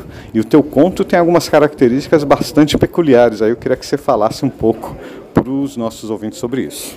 Bom dia, Luiz. Bom dia aos ouvintes. Bom, uh, o meu conto chama-se Para Além de Porreira, Faz Bué de Fish. É, já... E por incrível que pareça é língua portuguesa, só que lá da terrinha. Da terrinha. É, isso, é, vamos deixar o, vamos dar o spoiler, não? Deixa as pessoas lerem para elas entenderem o que, que é. Para além de porreira faz bué de fish. Vamos, vamos deixar, assim. vamos deixar para ela. E eu usei uma característica que é uma característica saramaguiana, é o meu conto, ele não tem ponto, ele não tem vírgula, ele só tem reticências, são três laudas uh, diretas, uh, contando uma, uma passagem minha por Lisboa, é, em que eu encontro com o Saramago, com outros autores, e aí é bem interessante a, a, como é que se desenvolve o entendimento final de quem é que eu estava encontrando, quem eram essas pessoas, é, esses autores, esses grandes escritores portugueses e brasileiros que, que nós encontramos lá pelas ruas de Lisboa, de Lisboa. E esse conto ele tem apenas reticências. Ele termina, quer dizer, na verdade... A única pontuação a é única, a não pontuação. A não pontuação, exatamente. é a não pontuação, uhum. em três laudas. Então, ele é um conto, uh, no meu modo de pensar, muito saramaguiano, e eu tenho uma relação muito forte com Saramago pelo ensaio sobre a cegueira, porque a minha mãe trabalhou durante 35 anos no Instituto Benjamin Constant ah. e, e, esse foi um livro que marcou muito a vida dela. É, além de nós sermos é, descendentes de portugueses, é, primeira geração brasileira, então isso marcou muito também, porque isso tem, muito, tem uma relação muito forte com o que ela fez, com o que ela, com o que ela desenvolveu, os trabalhos que ela desenvolveu no Instituto Benjamin Constant. E você é. tem outra relação que parece com isso, que você é fotógrafo. Sou fotógrafo. Então o ensaio da cegueira para você é... Eu fiz um ensaio, inclusive, no Instituto Benjamin Constant para um dos meus livros, que é um livro sobre os fantasmas cariocas. A gente contou, a gente queria contar uma história é, engraçada do Rio de Janeiro, de uma forma bem leve, e a gente queria um mote para isso. Então nós é, pensamos, por que não contar a história dos fantasmas? Porque todas, todas as grandes cidades têm sempre seus fantasmas famosos, né? E a gente fez um levantamento, eu, Nelson Vasconcelos, que é um jornalista do, do jornal o Globo, fizemos um levantamento de quem eram os fantasmas. Eu fui fotografar os fantasmas ele contou a história do Rio de Janeiro por meio dessas histórias desses fantasmas. E um dos, dos é, ambientes que existe lá, um fantasma lá muito interessante, um fantasma muito brincalhão, é o Instituto Benjamin Constant. Então, tem toda essa relação é, com a cegueira, com a como é é, como, é, como é que o cego enxerga o mundo? É, como é que você consegue dizer, por exemplo, azul para o cego? O que é azul para o cego, uhum. que é um cego de nascença? O azul para o cego de nascença é água. Então, ah, a analogia que você diz para ele é assim, é a cor da água. Então ele entende que é uma coisa fria, que é uma coisa é, fluídica, que o céu é uma coisa fluídica, porque a água é fluídica, e assim sucessivamente. Você vai criando analogias, associações, associações para que o cego entenda, por exemplo, as cores. E aí a fotografia entra aí. É, como é que o cego, como é que você descreve uma foto para um cego? Como é que você consegue. Infelizmente não tem braille para foto. Né? Não tem braille para foto. Você consegue até fazer autorrelevo, alguma coisa assim, mas não é. Você tem que dar a sensibilidade. Como é que é essa foto? Como é que é um amanhecer? Como é que você conta uma foto do Pão de Açúcar, o amanhecer no Pão de Açúcar, aquele amarelo que está ali, uhum. quente, né, morno enfim. Muito obrigado, viu, Carlos? E quero desejar para você sucesso nos teus trabalhos, tanto quanto fotógrafo como escritor, e que a gente continue se encontrando não só em antologias, mas também nas mesas do bar, onde a gente possa tomar uma cervejinha, conversar sobre esses temas que tanto nos irmanam. Né? Um grande autor, um grande editor, André Condo, André Condo da editora Teleca... Opa, sempre... Vamos lá, Telucazu, é isso? Ah, agora acertei. Eu nunca sei a pronúncia direito, mas o André é figurinha carimbada aí nos concursos, já ganhou centenas deles, com, muito, com muita justiça, com muito mérito, né? um grande poeta, prosador. E o André vai contar um pouquinho pra gente aqui o que, que ele está sentindo desse primeiro contato rápido aqui que ele está tendo com a Flip e vai contar também um pouquinho do que está acontecendo na vida dele de escritor. André, fala pra gente. Poxa, Luiz, muito obrigado. Obrigado mesmo. Estou muito feliz, lógico, né? A gente chega aqui, acabei de chegar na Flip, a primeira pessoa que eu vim, né, procurar foi você, né? Opa! Mas é uma satisfação mesmo, Luiz. A gente admira muito a tua escrita, né? E sabe que quando a gente encontra uma pessoa como você, né, também vencedor de vários prêmios literários, né, é muito bom porque a gente celebra junto. E eu acho que é essa parte mais gostosa da literatura, né? Os amigos que a gente faz. Esse diálogo que a gente consegue travar, né, André? Isso, exatamente, né? E como é que está a tua vida? Você está, vejo aí os resultados dos concursos, você é sempre presente, está produzindo, está escrevendo, como é que está? É, na verdade, agora eu, eu, estava me dedicando muito mais para a editora, né? Para ter o caso, né? E você sabe que o primeiro critério para você publicar pela Telucasa é você acertar o nome da editora, né? Puta, eu já tô fora então. Eu nunca consigo. Telucasa, eu sempre falo Telucazu, não sei porquê. André, Não, são mas- várias, é, são muitas, muitas variáveis ali. Eu acho que daí poderia ser cada é, pronúncia um selo, né? A gente podia fazer Pois tele, é. telecaso, né? Não Pode é? fazer, pelo caso, telo, tá- tá, né? Tem um uma ideia. significado não, né? Esse é o, teu, é o teu nome do meio, é isso? André Telucaso Condo, não é isso? Isso, exatamente. Era um nome que eu detestava, né? Porque era um nome que o pessoal fazia aquele bullying, né? Pelo caso é um nome meio estranho. Mas é, tem uma razão de ser, né? A escolha da, da- desse nome para editora foi justamente porque é, eu, eu aprendi, né? Que, que na vida a gente comete muitos erros, certo? Mas quando um erro é motivado pelo menos pela intenção do amor, né? Que foi no caso do, do meu pai, que tentou registrar um nome né, no cartório e como ele é imigrante japonês, não sabe falar bem a língua né, portuguesa, então houve um erro de cartório, como tantos que ocorrem. Né? E, na verdade, o nome seria ter o caso. Ter o caso também é feio, né? Mas, mas pelo menos é um nome que existe. É, é um nome japonês, né? Que É. significa primeiro raio de esperança. Puxa, que coisa então, bonita. É uma coisa poética. Eu falei, não, É. vou usar isso, porque no mercado editorial a gente também tem essa questão, né? A gente comete alguns erros também, de, né? É, não, não falo só apenas de, de ortográficos ou, ou na, na revisão, né? É, algumas coisas acontecem na, quando no nascimento de um livro, né? É, uma capa que sai um pouquinho fora, né? E, enfim, mas é, no fundo, né? Tudo isso a gente releva pelo pelo que realmente importa, né? Que é o amor que foi dedicado a esse livro, tanto pelo autor ou autora, né? Quanto pela editora, certo? Então é, é- esse foi o significado do nome, né? Que coisa bonita, André. E me fala uma coisa, além de acertar a pronúncia, que não foi o meu caso, agora eu vou me empenhar melhor para ver se eu vou ser publicado por ti. É, é, quem tiver um original, quem tiver um trabalho, alguma coisa, vocês fazem chamadas de original, vocês fazem leituras. Como é que funciona esse? Qual é o critério da tua editora nessa seleção, na formação desse casting que eu sei maravilhoso? Já li vários títulos de vários autores muito valorosos, coisa muito bonita que você tem publicado. Mas como é que o pessoal do Brasil inteiro aí que ouve o nosso podcast pode chegar até vocês com essa intenção? Bem, na verdade a gente só fez é, um edital né, de chamamento que foi na época da pandemia, né? A gente ainda está vivendo, mas foi uma forma de tentar auxiliar de alguma, né, os autores que estivessem passando por dificuldade. E foi uma experiência muito bacana, né? Porque acabam selecionando quatro títulos, né? E incrivelmente a gente tem a Rihanna Gabesh, né? É, o Thiago Medeiros também não foi anunciado, mas também foi por, por esse chamamento, né? Os dois ficaram finalistas do prêmio Mozart, né? Então foi, foi muito bacana, né? E também quem ganhou foi o Mailson Furtado, né? Mas vocês ficaram É. entre os três, né? Então Tá bom. tá ótimo, Então, né? Ótima companhia. É, ótimo, ó- ótimo. E a Maia Falks, né, que foi que, né, que venceu o Vivita Cartier também com prêmio, né? É, um prêmio muito importante. E o Léo Ottensen. Então foram quatro livros muito, muito bacanas que a gente publicou por meio desse edital e, e eu acredito que seja uma forma bacana, né, para dar essa abertura, fala né? o título dos livros para o nosso ouvinte aí poder procurar e qual canal, por onde eles acham para comprar esses títulos. Ah, sim, é, é no.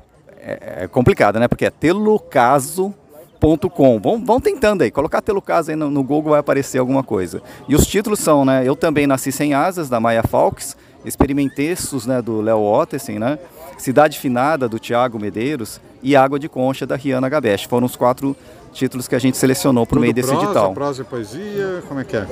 É, são a- a- os três são de poesia, né? E o único de prosa é o do Léo, né? Mas três de poesia e um, e um de prosa. E o bacana disso é que é, a seleção foi feita por grandes autores, né? O Éder Rodrigues, né? O, o Emir Rossoni, a Tatiana Alves, eu vou esquecer, né? A Henriette Effenberger, né?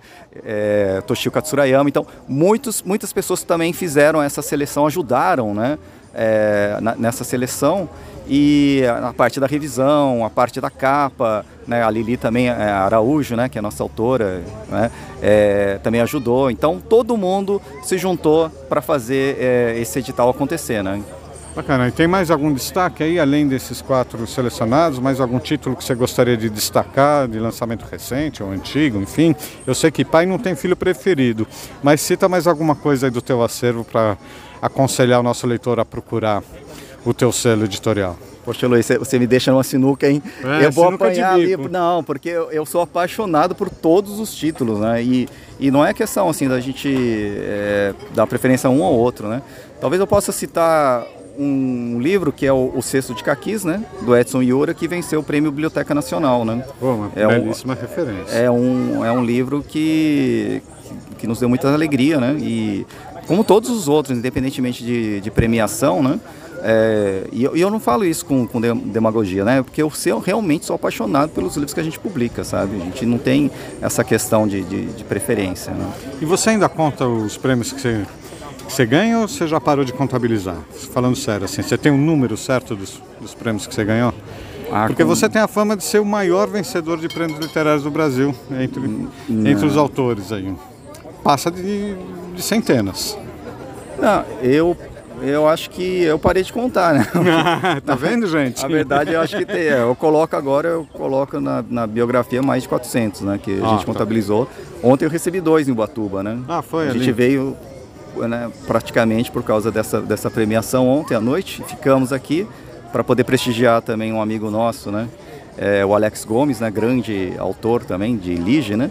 E conhecer aqui um pouco da, da, Flip, da Flip aí com, com a Lili, né? Que ela é a primeira vez dela. Estou muito feliz. A Lili também anda papando alguns prêmios. Nossa, é maravilhosa. A gente, ela sempre ficou pensando, falando assim, nossa, eu, eu quero ser a sua musa, né? E aí você vai, ela fala assim, não, eu não quero, eu posso, eu quero ser seu muso. Deixa eu ser o muso de alguém, né?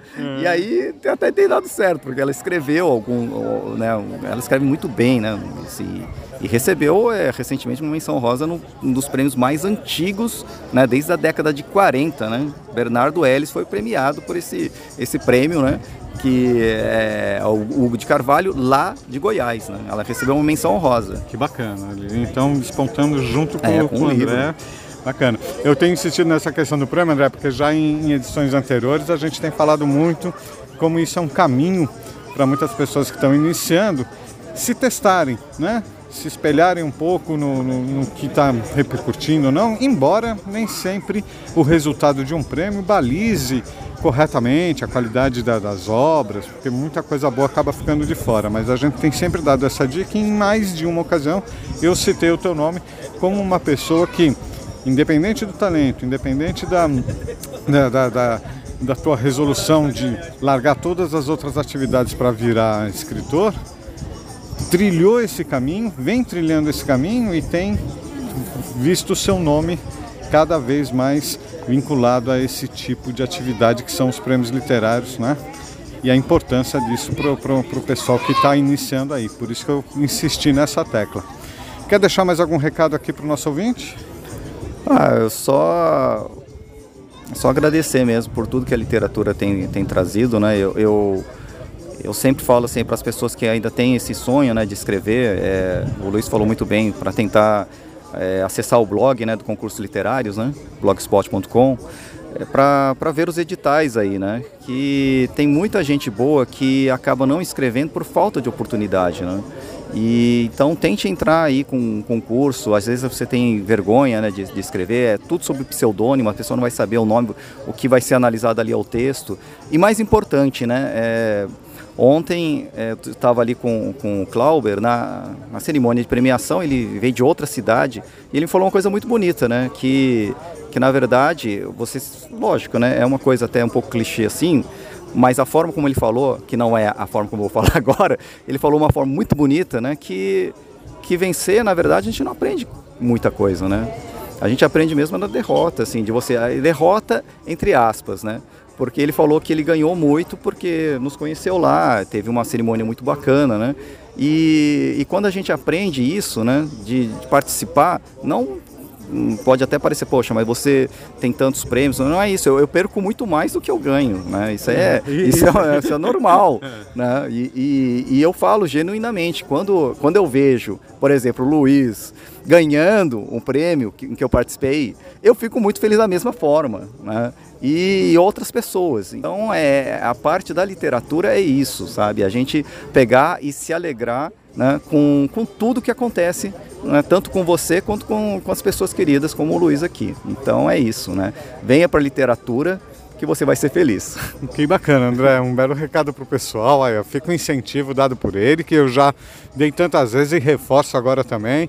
Venha para esse mundo, venha colocar suas ideias, as suas opiniões, a sua arte, a sua expressão, né? E compartilhar isso com, com os leitores. Então fica aqui a palavra do André, diretamente da Flip. Esse foi mais um spot aqui do Usina Literária, que vai ao ar todas as quintas-feiras na faixa das 20 horas e repetido nos finais de semana. Essa cobertura especial da Flip está acontecendo direto aqui de Paraty e o meu abraço para os nossos ouvintes.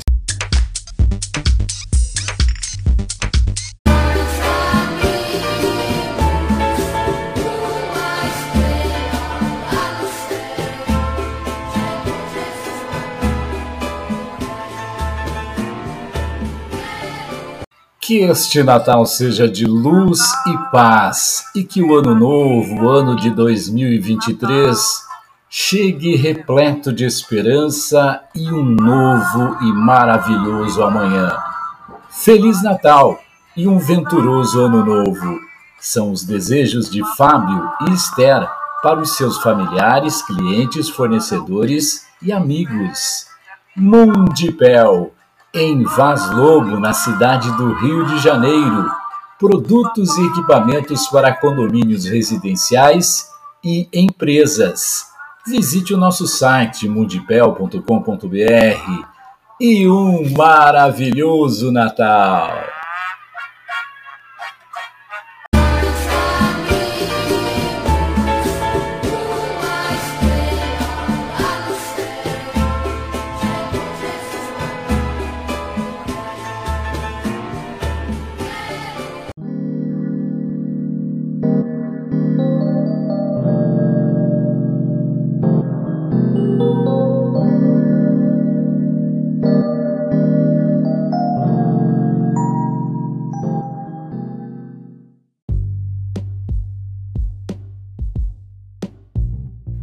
Momento Flip, apoio cultural Sandra Fernandes Fashion Hair. As melhores cabeças de Porto União e União da Vitória passam por aqui. Agende o seu horário 42 98402 2795 42 98402 2795 e também tstour.viagens no Instagram dicas para viajar bem e fazer virar realidade aquela imagem que você só via no seu celular. Arroba tsttour.viagens ou arroba tstour.viagens. Momento Flip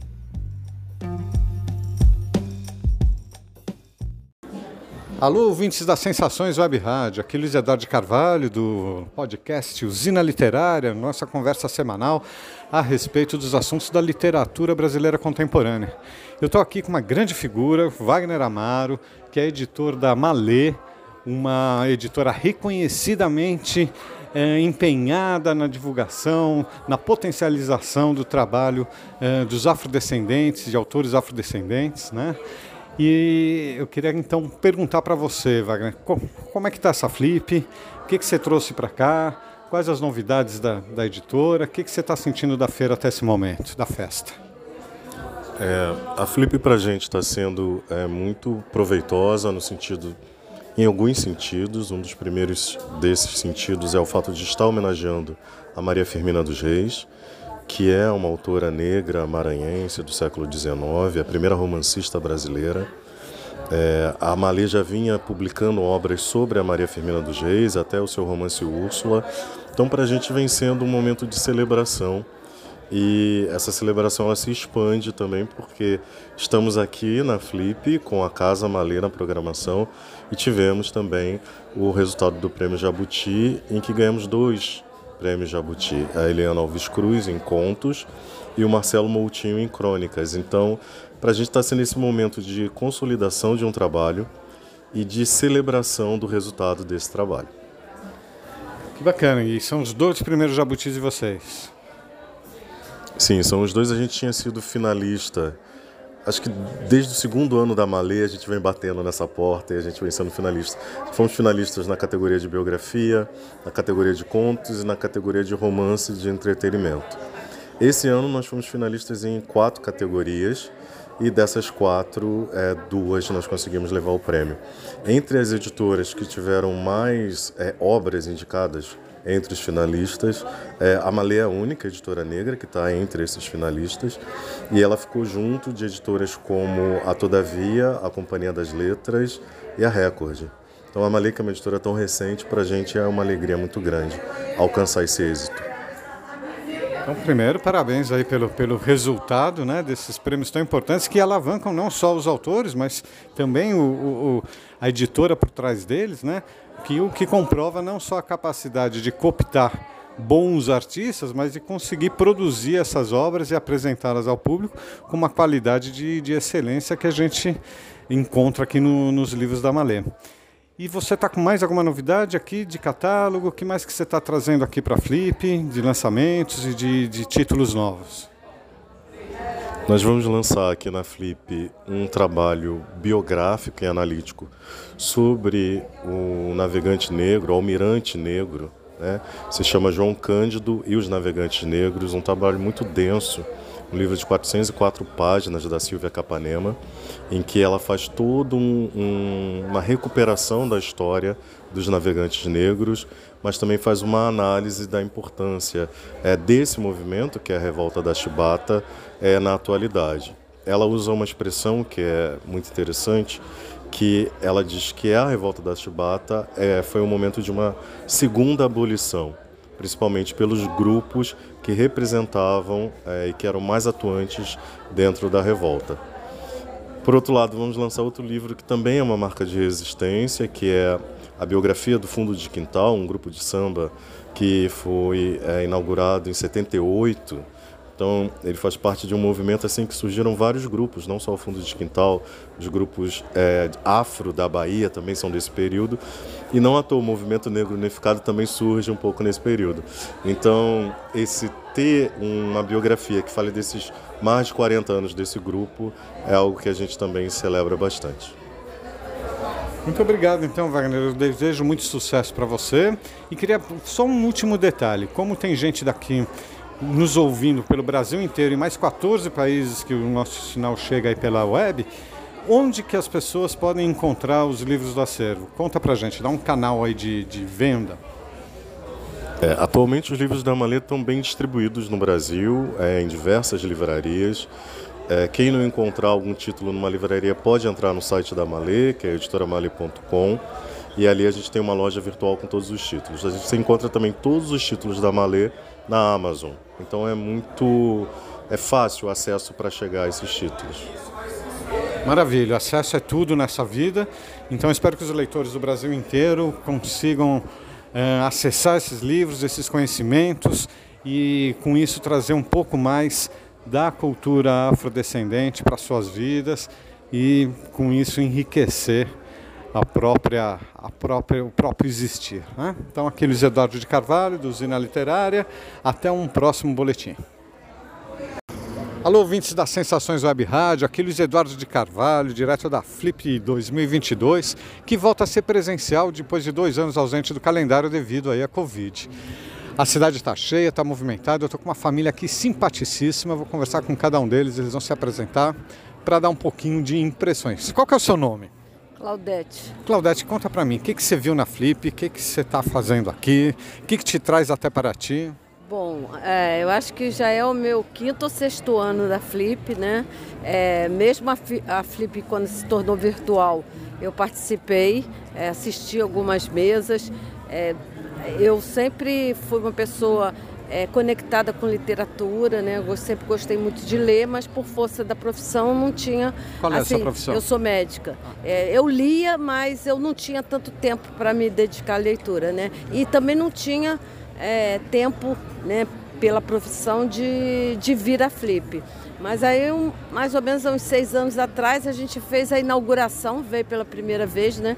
Que foi com é, quando teve a, a a jornalista que ganhou o prêmio Nobel é, Svetlana. Svetlana. né? E, e foi tanto a mesa dela quanto outras, foi muito impactante e eu fui conquistada pela Flip. Depois disso, eu acho que eu não vou, não vou deixar mais de vir. Porque eu acho que vai as, as discussões elas vão além da literatura, né? Porque às vezes não necessariamente você não precisa ler o livro para você entrar naquele contexto, né? Do livro e do que se do que se discute e eu- isso é muito rico. E o que, que você está levando dessa flip? Já comprou alguma obra? Escolheu o quê? Eu escolhi ontem, né? é, que eu não, não conhecia a autora. Ela é, ela é. Eu não me lembro a nacionalidade agora, sei que ela vive na Suíça também, não sei se ela é africana. É Os Órfãos, que, que trata do. É, depois do, da, que a, é, a Segunda Guerra terminou, é, haviam os órfãos dos nazistas. E esses órfãos foram levados para a África do Sul. E na África do Sul era um, um casal gêmeos, né, dentro da ficção que ela elaborou, né, e que foi pautada numa, numa história real de uma pessoa que ela entrevistou, que ela foi fazer uma pesquisa de campo, né, ela foi à África do Sul, ela entrevistou esse indivíduo e ele contou as histórias. Então ela, com isso, ela fez uma ficção que é- são duas crianças que são levadas para a África do Sul em pleno apartheid para é, continuar o, o- é, toda a ideologia do nazismo é, no Mais ou no- menos o que aconteceu por aqui também, né? É. Argentina, sul do Brasil, Paraguai. É. né? Então eu achei muito interessante porque a gente sempre pensa nos órfãos da- de guerra, mas nos órfãos, é, não esses órfãos, né?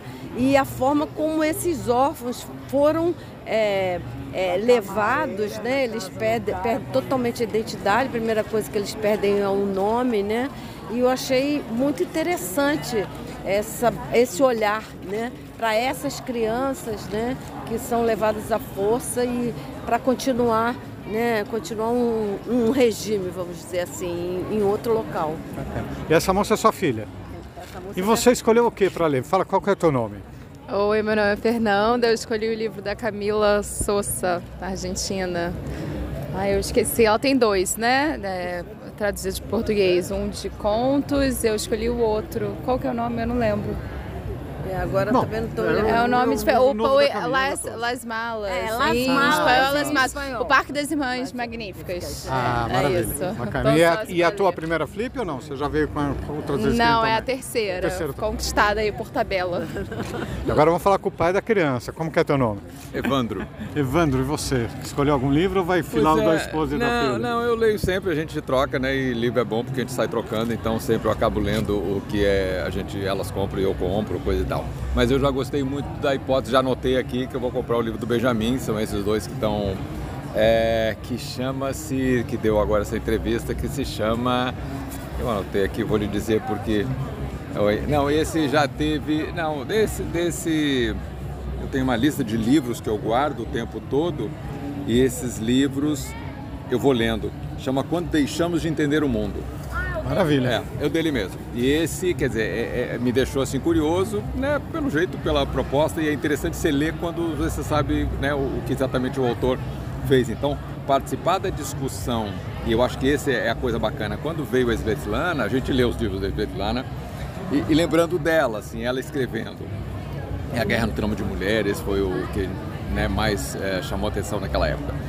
É, então, assim, eu acho que a Flip tem essa coisa da, da, da, da riqueza da conversa, né? E, e a gente né, trabalha o tempo todo com uma coisa muito técnica e aqui sai da questão técnica, claro, para quem trabalha no métier tem uma coisa técnica, tem da linguística, tem da própria construção literária, mas não é o meu foco. O meu foco é, é o mero aproveitamento do que a literatura A traz. da- do prazer é, da É o leitura. prazer, é o prazer da leitura. E, e a gente tem a oportunidade de, de dar isso no ar. Na verdade, aqui em Paraty, eu acho que Paraty tem.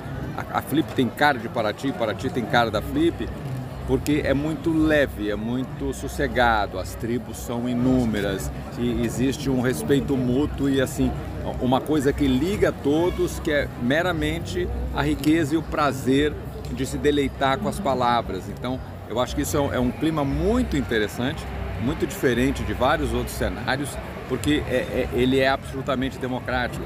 Então é, é, eu acho que é um ambiente muito, muito provocador. Quem não está tão interessado em literatura é, um, é uma chance de se sentir provocado, porque é muito agradável. E quem gosta é deleite, é puro deleite. Maravilha, vocês são da onde? Do Rio de Janeiro. Ah, Rio de Janeiro. Então tá bom, falando para o Brasil inteiro aqui, pela Sensações Web Rádio, Luiz Eduardo de Carvalho, deixa um abraço e até o próximo boletim.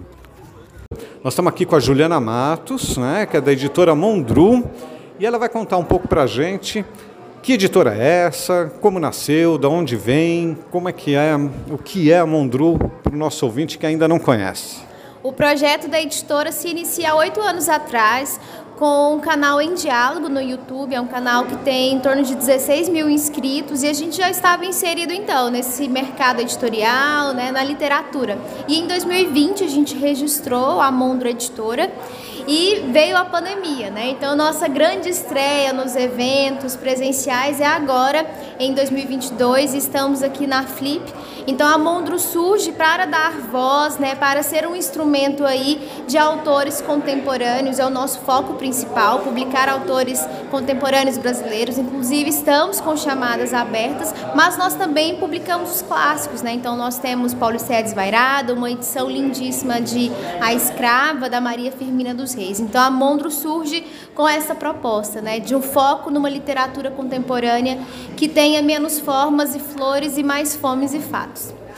E me fala uma coisa, você que lida com esse métier mais administrativo da editora, está nessa frente, eu queria saber, essa história da, do novo imposto sobre o livro que antes não existia, impactou, impactou o mercado, impactou as editoras, como é que está essa história? Quando a gente fala de taxação de livros, né, de nós aumentarmos tributos, né, isso impacta diretamente no mercado editorial, pois aumenta diretamente todo o custo da produção. Né? Então, quando a gente fala de imunidade tributária, eu estou falando de democratização do mercado editorial, de eu conseguir um menor preço para esse livro, então que esse livro possa chegar a pessoas das mais diversas camadas sociais.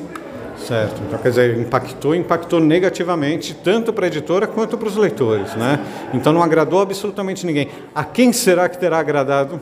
Não sabemos, né? Talvez a esse projeto de desmonte da cultura que já começou com a extinção do Ministério da Cultura e foi por aí afora, mas que agora parece que vai ser revertido com uma nova mentalidade descentralizada, conforme a promessa de campanha. Vamos aguardar os resultados disso e vamos ver se também vai ter um retrocesso nessa eh, barbaridade que foi passar a taxar livros, enquanto que a taxação de armas, por exemplo, foi diminuída. Né? Todo mundo sabe disso, mas pouca gente percebe o impacto que isso tem na, no, no acesso mesmo ao, ao valor que o livro traz, né? o valor cultural, o valor de formação e tudo mais.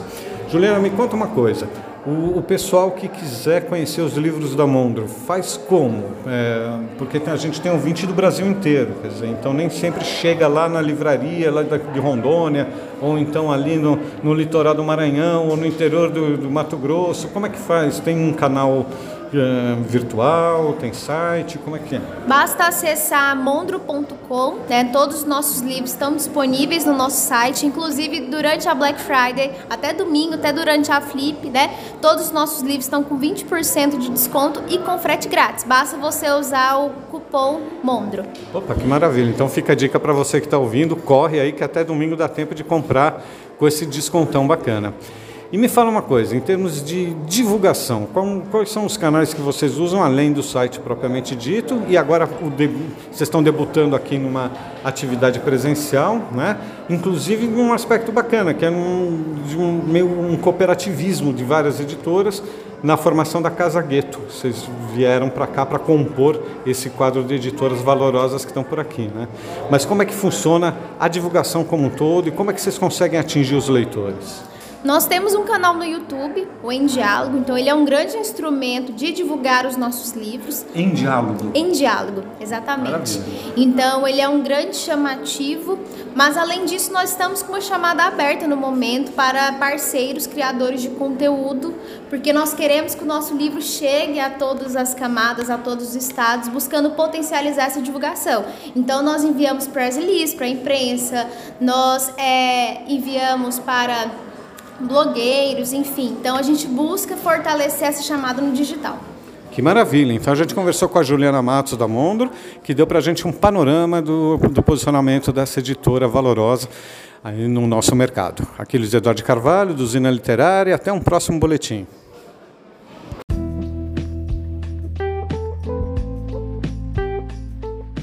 Você acompanhou detalhes importantes e entrevistas especiais feitas por ele, um dos mais renovados escritores do Brasil, Luiz Eduardo de Carvalho, em mais uma edição da Festa Literária Internacional de Paraty, que aconteceu nesse ano entre 23 e 27 de novembro, após dois anos de jejum, né? Dois anos de pandemia, em que houve a festa, mas através de videoconferências, através de lives que não são o mesmo que estar no corpo a corpo, no presencial, que felizmente nesse ano de 2022 foi possível realizar. Por aqui, parabéns, Luiz Eduardo.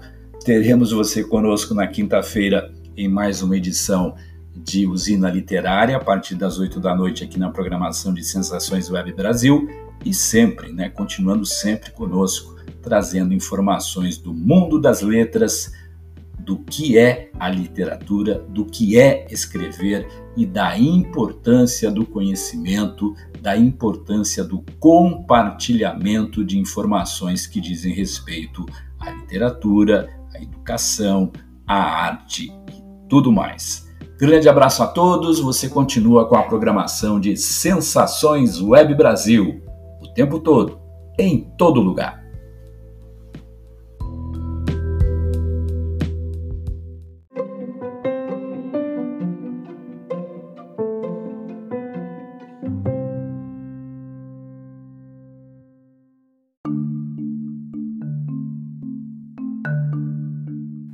Momento Flip, apoio cultural Sandra Fernandes Fashion Hair. As melhores cabeças de Porto União e União da Vitória passam por aqui. Agende o seu horário 429 8402 2795 429 8402 2795 e também tstour.viagens no Instagram dicas para viajar bem e fazer virar realidade aquela imagem que você só via no seu celular. Arroba tsttour.viagens ou arroba tstour.viagens. Momento Flip. Oh, thank you.